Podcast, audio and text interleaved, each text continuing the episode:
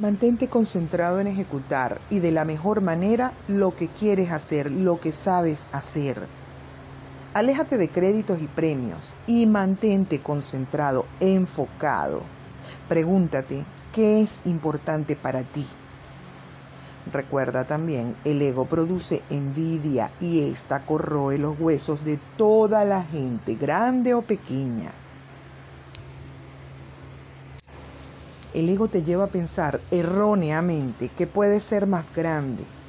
No tienes que alcanzar o sobrepasar a nadie. Reconoce tus limitaciones. Todos las tenemos. Sí, la competitividad es una fuerza importante en la vida, pero en lo personal tú debes saber con quién estás compitiendo y por qué. Que no sea tu ego que te obliga a ser mejor que tener más que o tener más que todo el mundo en todas partes. Cada uno de nosotros tiene un potencial y un propósito. No desperdicies tu vida buscando la aprobación de otros. Y así desperdiciando tu potencial y tu propósito. Importante, no se trata de vencer a otra persona. No se trata de tener más que los demás. Se trata de ser quien eres y hacer lo que tú quieres y te hace feliz y ser tan bueno en eso como sea posible.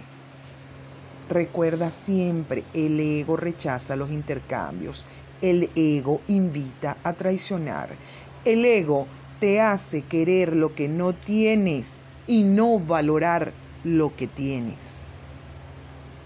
Controlemos la soberbia y la paranoia siempre organizado, con disciplina.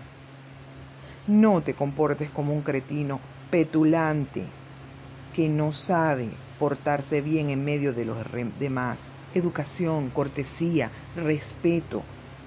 Aprende a comportarte y más importante, aprende a dirigir a otros. Deja de pensar que eres mejor, que eres especial, que tus problemas son diferentes a los de los demás que nadie te puede entender. Esa actitud no es la correcta.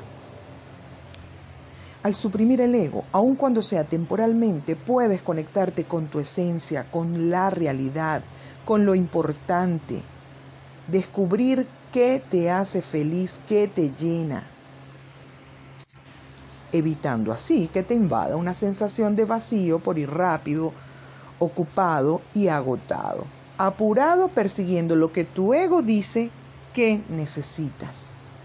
Conéctate con lo bonito del universo, con lo que te hace sentir mejor, aprende cosas nuevas, experimenta, medita, ejercítate, relájate, conecta con otras personas, sé mejor persona.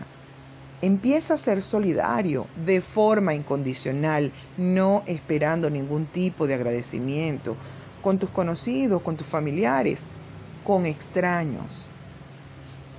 Domina el arte de callar y ser reservado.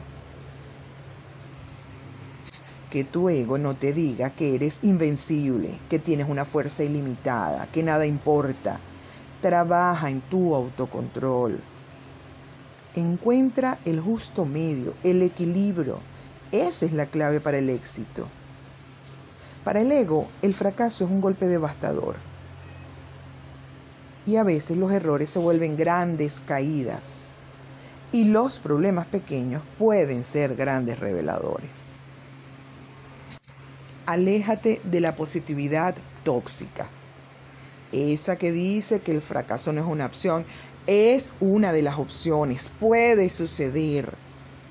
¿Y qué vamos a hacer? Trabajar la frustración, mejorar y ver en qué nos equivocamos. Ni vives en Narnia, ni todo te va a salir bien, ni todo es perfecto. Hay fallas, hay errores e inclusive fracasos. Los gestionamos, los trabajamos y seguimos adelante. Simplemente aprende a responder a lo que la vida te pone por delante. Busca abrirte paso, solucionar. Que tu ego no te haga sentir perdido, fracasado y derrotado porque no lo estás. Vuelvo y repito, hay errores, reveses, fracasos. ¿Y qué hacemos? Levantarse, mirar hacia adelante, cambiar hacia tu mejor actitud y seguir. No ver el vaso, el vaso medio vacío, está medio lleno. Tú eliges qué camino vas a andar. Tú te preparas para hacerlo de la mejor manera. Tú te enfocas para hacerlo y en el recorrido ir aprendiendo, seguir adelante. No importa qué pasó, qué hicimos, qué dejamos de hacer, solo importa lo que harás a partir de este momento. En la vida habrá momentos que haces las cosas bien, inclusive a lo mejor las estás haciendo de manera perfecta. Sin embargo, los resultados serán a veces negativos. Fracasos, falta de respeto, celo, burlas. No tienes el control sobre las reacciones, las recompensas a tu trabajo y esfuerzo por parte de los demás. La validación de los demás escapa de tu control.